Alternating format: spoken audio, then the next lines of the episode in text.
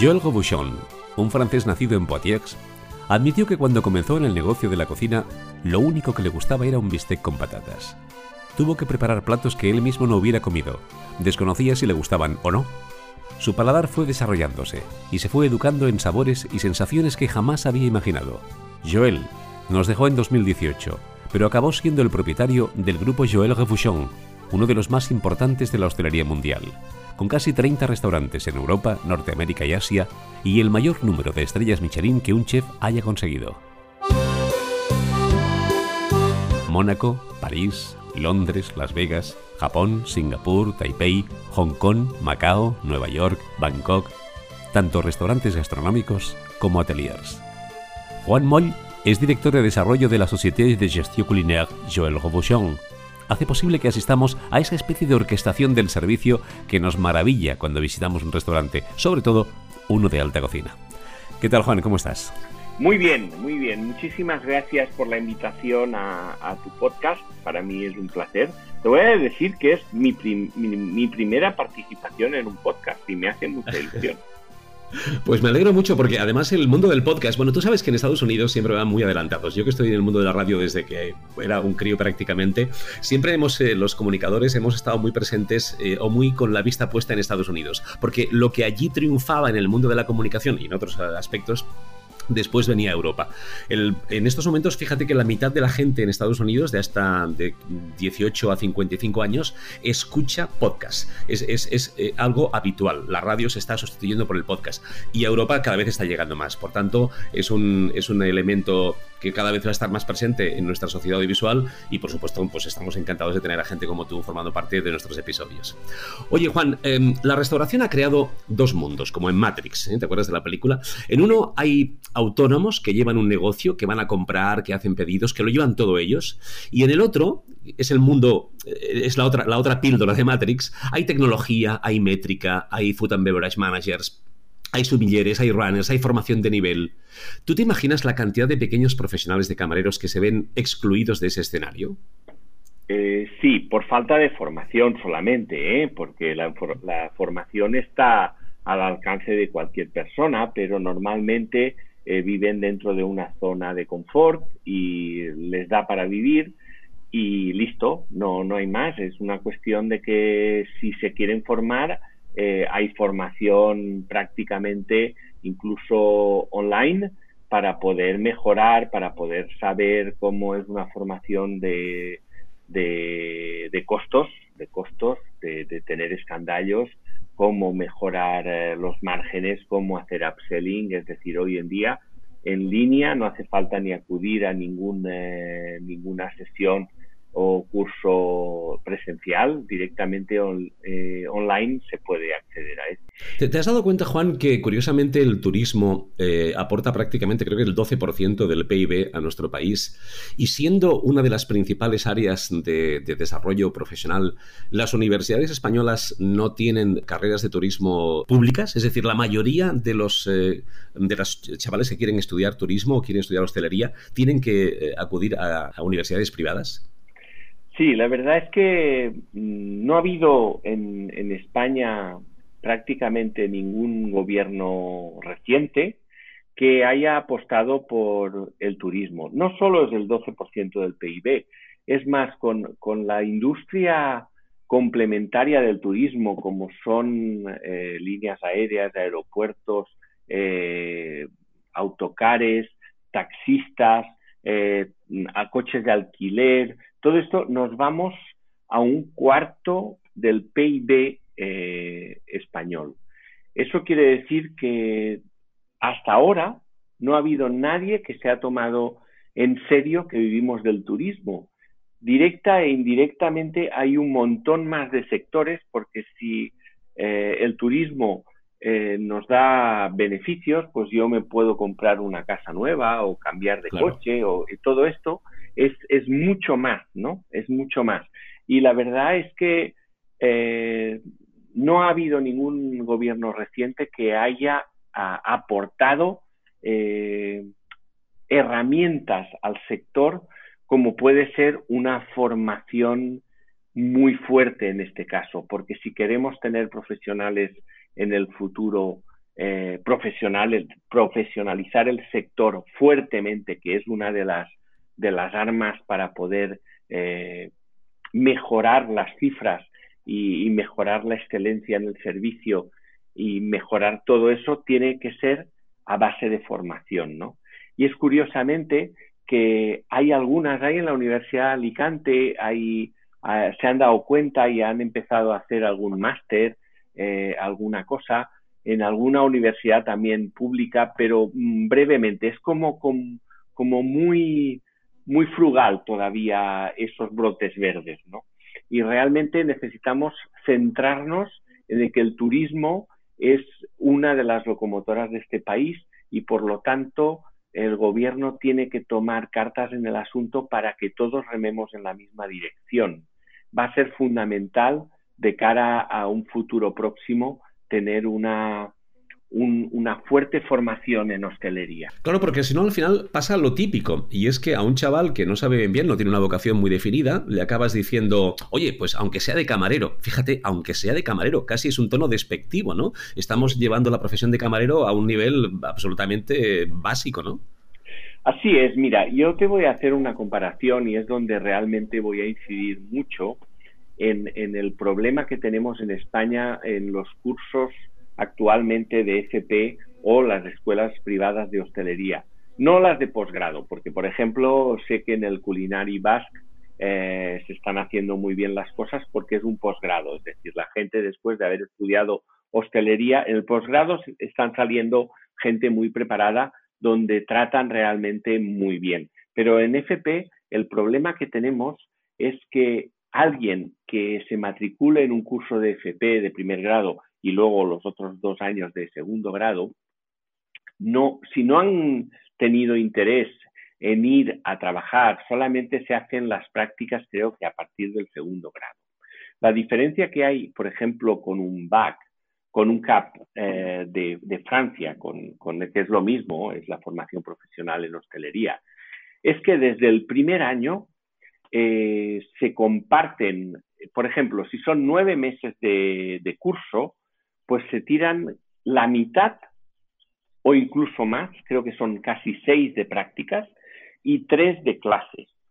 ¿Qué ocurre? Que en el primer año la gente ya ha tenido, los, los, estudiantes, los stagiaires, ya han tenido un contacto con la vida real, ¿no? Con la vida real de lo que va a ser esta profesión. Y los que no les gusta el primer año se van.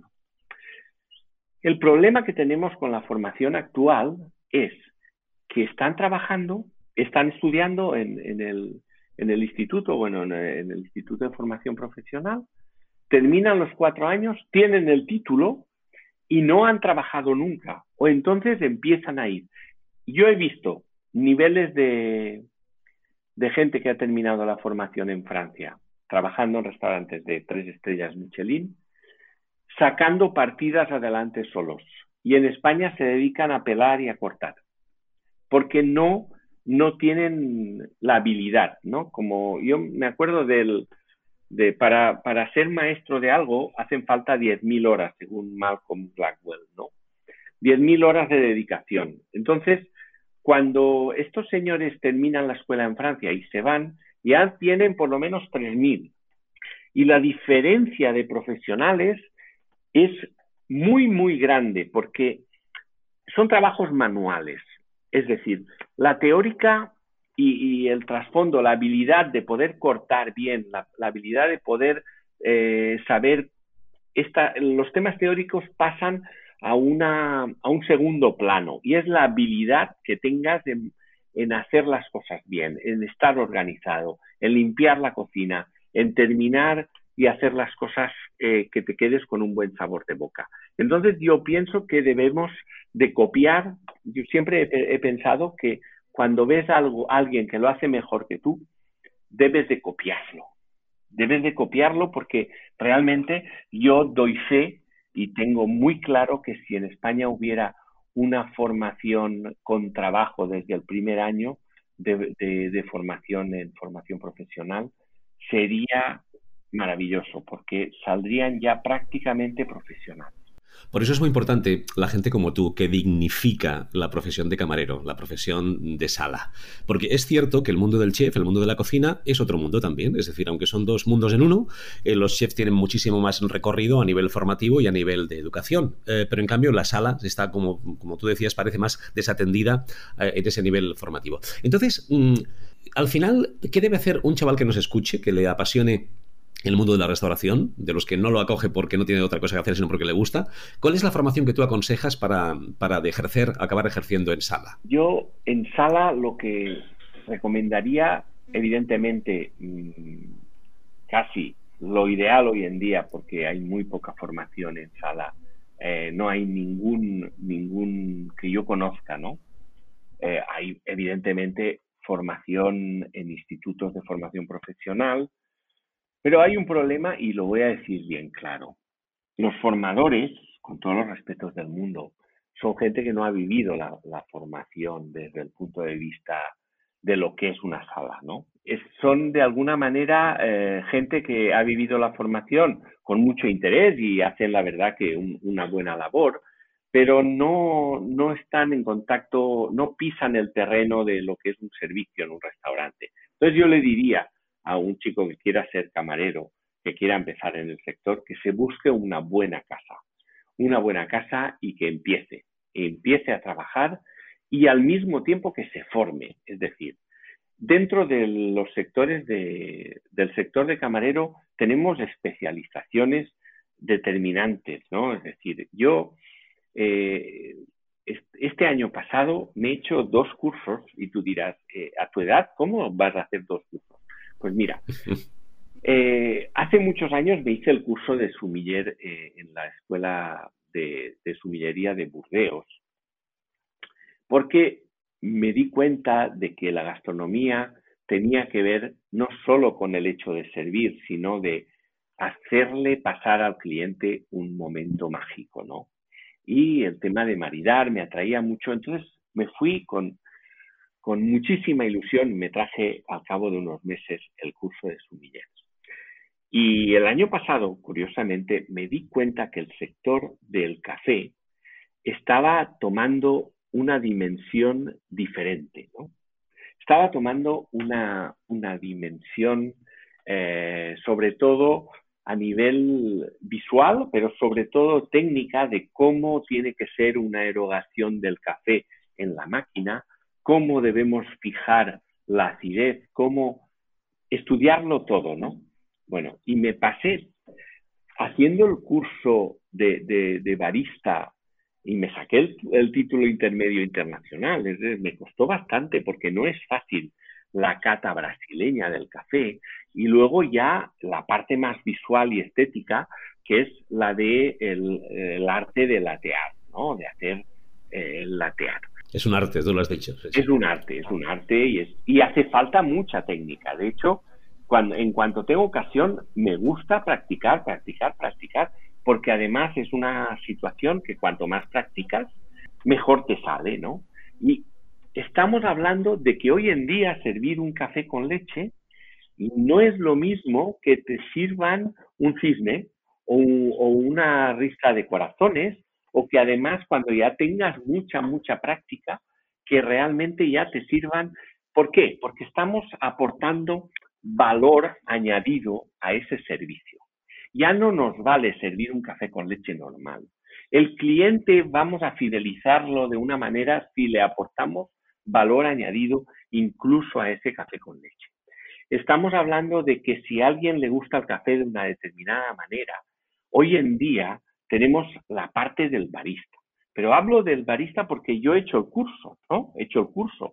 Pero es que también tenemos la parte de cortador de jamón. Y el año pasado también hice otro curso de, cortador de jamón. Porque tenía toda la vida, de, pues no sé cortar jamón y estoy en una sala. ¿Vale? Porque mi, mi, situación no era la de cortar jamón, no, no, no he cortado jamón nunca. Pero sí se quería saber cómo se hace. Entonces, yo le recomendaría a un chico joven que comience en esto, que se vaya a una buena casa, que, se, que, le, van a, le van a formar, que el tiempo le formará en ese cuerpo a cuerpo, que yo digo que el cuerpo a cuerpo con el cliente es otra especialidad dentro de los camareros. Ese camarero que sabe atender, que ese jefe de rango que se dice en España, es el contacto con el cliente, el que toma la comanda, el que está pendiente de la mesa. Hay un montón de detalles, ya aparte, eh, otra segmentación que es la, mm, la coctelería, ¿no? La coctelería eh, es algo que viene muy fuerte, viene, viene muy fuerte y viene con, con, mucha, con mucha fuerza. Viene con mucha fuerza y realmente va a quedarse. No es algo que, que la coctelería no vaya a quedarse. Y evidentemente la suminería que tiene una fuerza cada vez, cada vez más que nunca. Esa fuerza que tiene eh, el poner en contacto a ese productor del vino, ese viticultor, que yo estoy viendo ahora mismo que los sumilleres se van al campo, están en la cepa, conocen exactamente qué es lo que, conocen la cepa, conocen el clima, conocen la tierra, conocen eh, quién lo hace, eh, por dónde pasa el vino. Esto lo que hace es, ese conocimiento hace que la experiencia del cliente sea diferente. ¿Por qué? Porque le estás dando algo más a ese cliente. Y ese algo más lo va a percibir con una fuerza y con, un, con, algo inusual. Entonces, para mí, yo no he terminado, yo llevo desde los ocho años en este mundo, que estaba subido sobre dos cajas haciendo café en el bar de mis padres, tengo 52 y no paro de formarme. Es decir, es un trabajo que no termina nunca de formarte y siempre hay alguien que te va a sorprender con una técnica, con, una manera de entender la situación que te va a permitir mejorar dentro del sector. Evidentemente, no todo el mundo puede ser camarero. Es decir, esto es más que nunca, lo tenemos que tener muy claro. Eh, la situación es la siguiente. El que sea, el que quiera dedicarse al camarero, debe amar a las personas. Cocinar es un acto de amor, atender es un acto de amor. Y, ahí vamos a, estar un poco más filosóficos, pero realmente es algo que despierta la pasión de poder atender, la pasión de querer vender felicidad a esa persona, de poderle hacer pasar un momento excepcional. Pero no estoy hablando solo de la alta gastronomía, estoy hablando de que esta actitud la podemos trasladar a, cualquier segmento de nuestra profesión, a cualquier tipo de restaurante y a cualquier tipo de negocio. Tenemos que asumir de una vez por todas de que la hostelería tiene un peso muy específico dentro de nuestro país y cada vez va a tener más. La parte de digitalización de nuestro trabajo está llegando con fuerza y va a llegar todavía más. Y ahí es donde realmente necesitamos cualquier persona que sea con la intención de, ser camarero, más que nada se van a valorar las habilidades, las habilidades personales. Va a ser un momento mágico a partir de ahora que, realmente las habilidades tengan una importancia vital, más que los títulos. Además, hay una cosa muy bonita en todo lo que has dicho. Eh, tú que conoces mejor que nadie, o conociste mejor que nadie a Joel Robuchon, él supongo que sabías que quería ser arquitecto. En cambio, sus padres no podían pagar la carrera y al final optó por, por entrar bueno, eh, en el mundo de la cocina. Y fíjate si descubrió ayer una pasión y una vocación, que fíjate hasta dónde ha llegado, ¿no? Es posible también que de esta forma muchos chavales que incluso pues ahora mismo no tienen una vocación clara o una tendencia clara hacia una profesión u otra, descubran que tienen, como dices tú, más habilidades de las que pensaban para ejercer esta profesión que cada vez más es, gracias a Dios, un arte. Supongo que también se dignifica en el hecho de que los horarios se controlan más y los salarios deberían también ser un poquito más dignos, ¿no? Evidentemente todo esto tiene que ir evolucionando hacia la profesionalización del sector en todos los sentidos. Eh, más que nada, sobre todo a nivel salarial también. Es decir, lo que no podemos hacer son como se han llegado a hacer en hostelería, pues hacer 15 o 16 horas al día de trabajo por poco dinero y ya no, tenemos que asumir que se tiene que cobrar dignamente por ocho horas de trabajo como se hace en cualquier otro sector. Y esto es lo que tenemos que, tener claro. Eh, evidentemente, mm, no es fácil porque hay un problema de precios, ¿no? Es decir, a veces pensamos que el que te sirvan un, un té, ¿no? Una bolsita con, con agua o que llegue alguien, como leí hace poco, que había un, señor que le pidieron un agua caliente en, Londres y sirvió la taza de agua caliente y le cobró el servicio, ¿no? Y, le pusieron una crítica en TripAdvisor muy grande, ¿no? Muy, muy desastrosa, ¿no? Por haberle cobrado, no sé si eran dos libras. No, usted no está pagando el agua mm, que le he servido, no. el agua se la he regalado está pagando la parte proporcional de mi alquiler, la electricidad, la parte proporcional del camarero que le ha servido, la tasa de ocupación de la mesa, el tiempo que ha pasado en la mesa, eh, el limpiar eh, la taza. Tengamos en cuenta de que en, en cualquier otro segmento de cualquier otro sector, resulta que la gente trabaja y cobra y tenemos asumido por, gestos, ¿no? De que nosotros tenemos que regalar nuestro trabajo. Sencillamente. Y esto no es así. tendrá que haber una evolución hacia una puesta en valor de, ese servicio.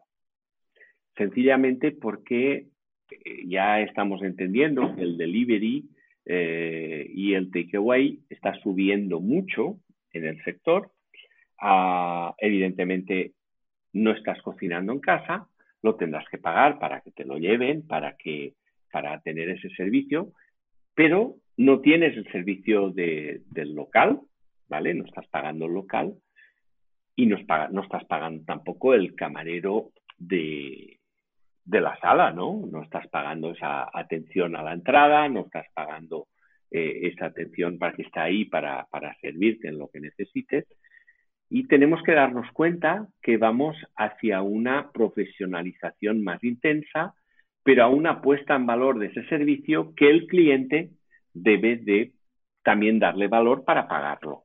Entonces, en ese momento tendremos ya una parte ganada de que eh, si el cliente lo va a pagar, eh, lo vamos a poder poner en valor, evidentemente.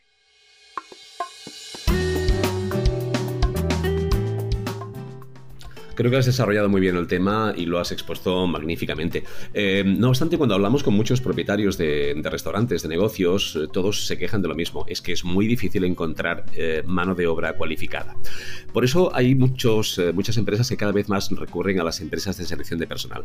A tu juicio, ¿quién crees que debe hacer las entrevistas y la selección? ¿Una empresa especializada en, en el sector o directamente los propietarios de los locales? O en este caso, los gestores o las personas responsables de recursos humanos.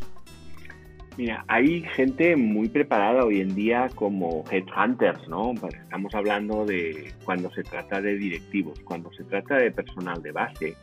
Eh, por mi experiencia, yo siempre me he fijado mucho eh, en que sean buena gente, ¿no? Que sean buenas personas, eh, el, que, el que tengan una buena sonrisa, ¿no?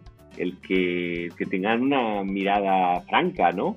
Es decir, con, detalles pequeños te das cuenta si eres tú el que vas a dirigir, eh, el, que vas a ser su, superior inmediato o que va a ser esa persona que te va a ayudar en las tareas diarias de, tu cometido, pues realmente recomendaría que fuera esa persona eh, cercana que tiene que, que, tiene que estar en contacto, ¿no?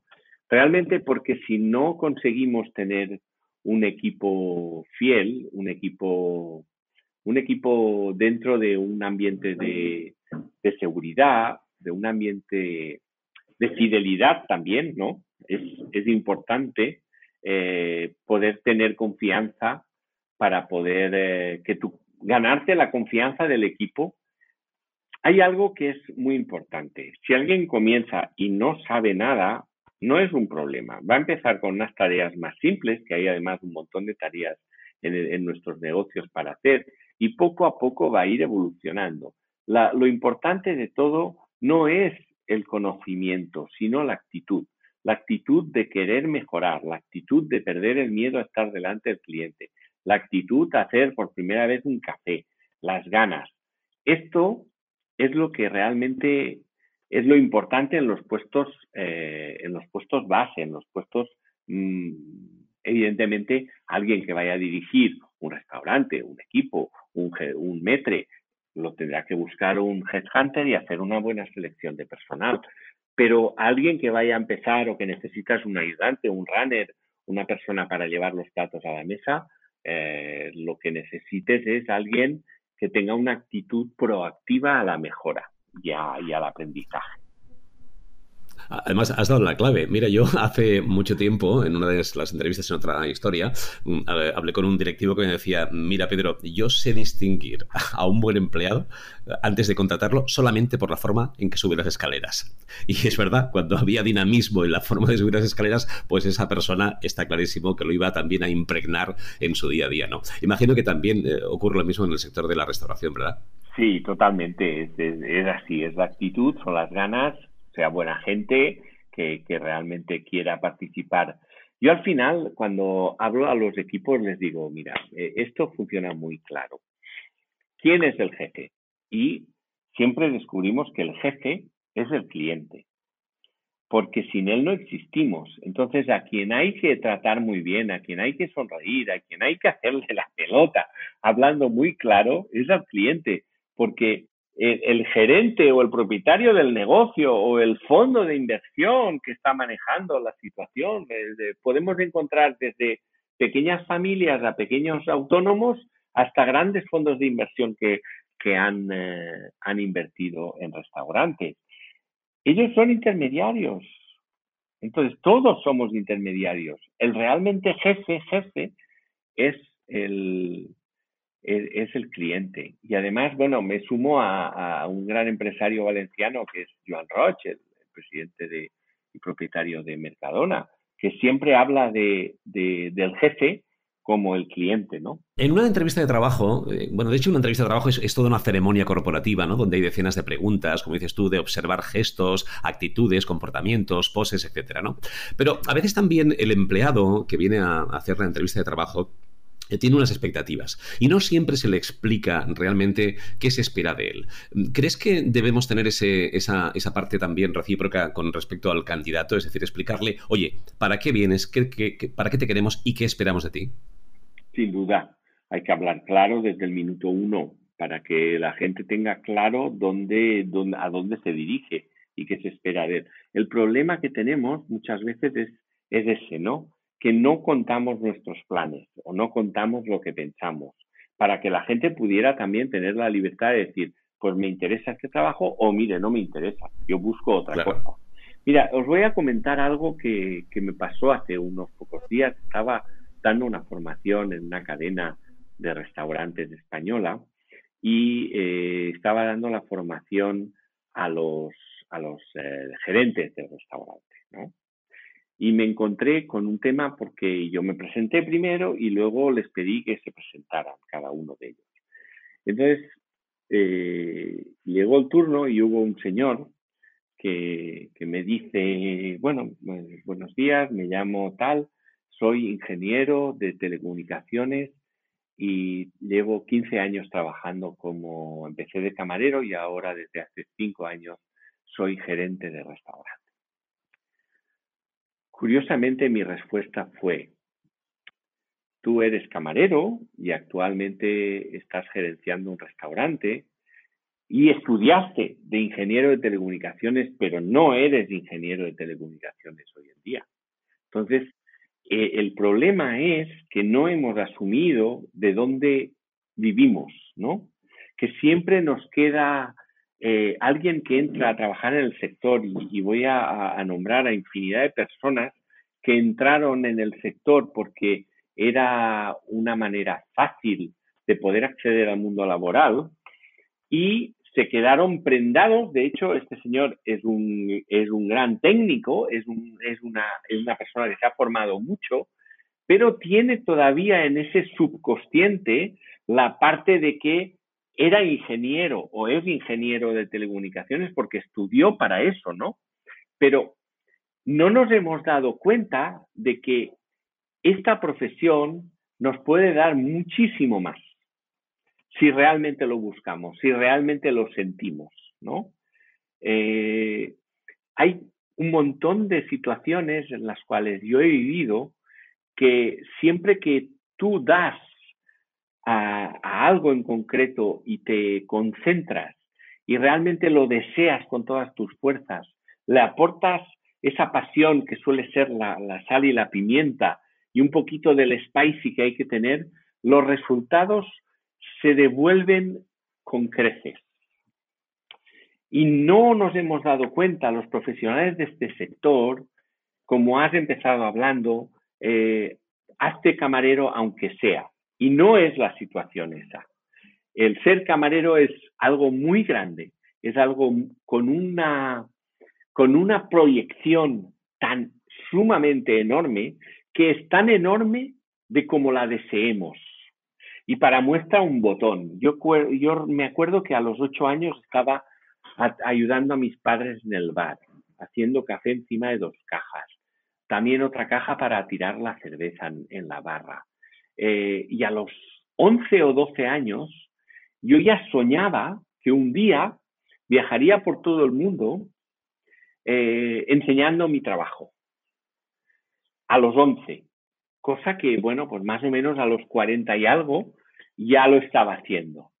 Es decir, evidentemente porque hay que saber también leer entre líneas de esos trenes que llegan a nuestra vida. Ese tren en ese momento llamado Joel Robuchon era mi cliente del restaurante de mis padres, ¿no?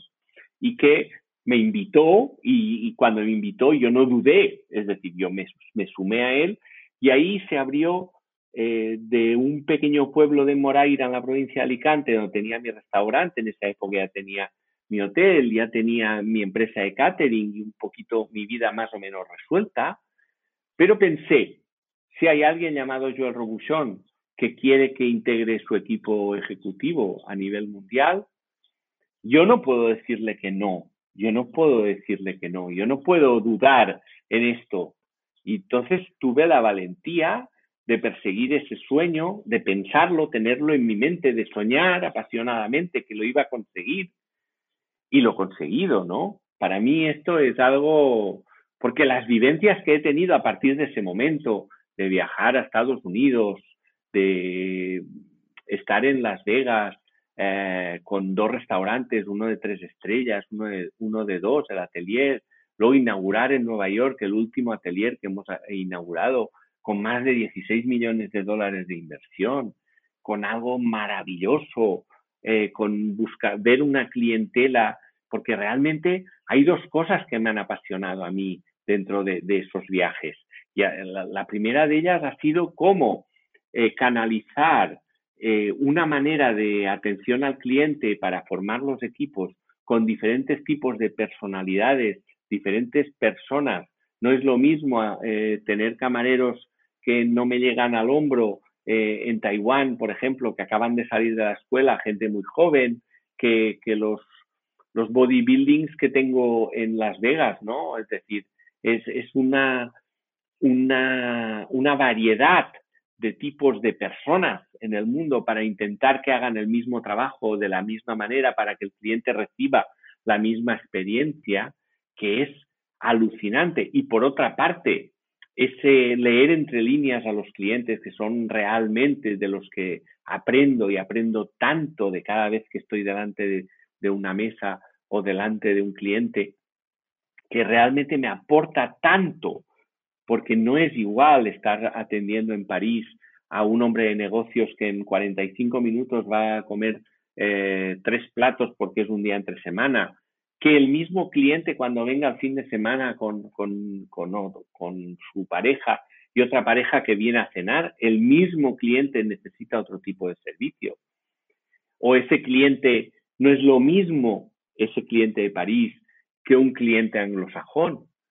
Eh, no es lo mismo un cliente que te dice bien eh, anglosajón en Londres o en Singapur, que tienen mucha, mucha vinculación, eh, que te dicen bien y luego te escriben tres folios de queja, porque no has leído bien. Es, es, es alucinante esa perspectiva que se abrió al mundo en poder canalizar todas esas enseñanzas que para poder ser un ser camaleónico delante del cliente. Para mí es, eso ha sido eh, lo más bonito que me ha pasado en mi profesión.